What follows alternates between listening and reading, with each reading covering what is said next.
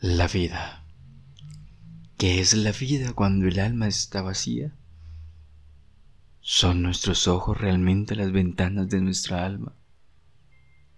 ¿Pueden nuestros labios descifrar los fantasmas que el alma esconde y el cuerpo calla?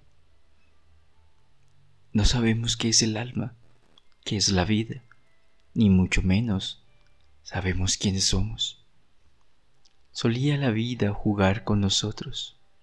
Suspirábamos los sueños y los deseos. Las tristezas quizás no existían. Pero la silueta de un cirio en un velo transparente que evidencia de que somos una vil fantasía, una ilusión óptica del destino. Nadie, nadie conoce los secretos de sí mismos. Nadie conoce quién es en realidad.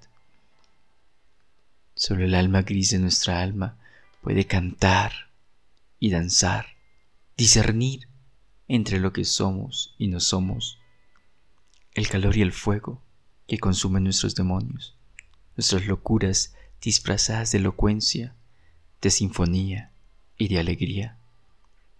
Espero en silencio que el silencio de una pluma sin nombre y armonía, desconsuela el telón de los demonios de mi alma y que mis súbditos diamantes, emergidos en la obscuridad, logren abrir mis ventanas y descubrir quién soy en realidad, porque la realidad no es tener los pies sobre la tierra, la realidad es todo lo contrario, saber imaginar qué es la realidad, es sentir como el día acaricia el pelo de las fantasías y los demonios desnudan las ventanas.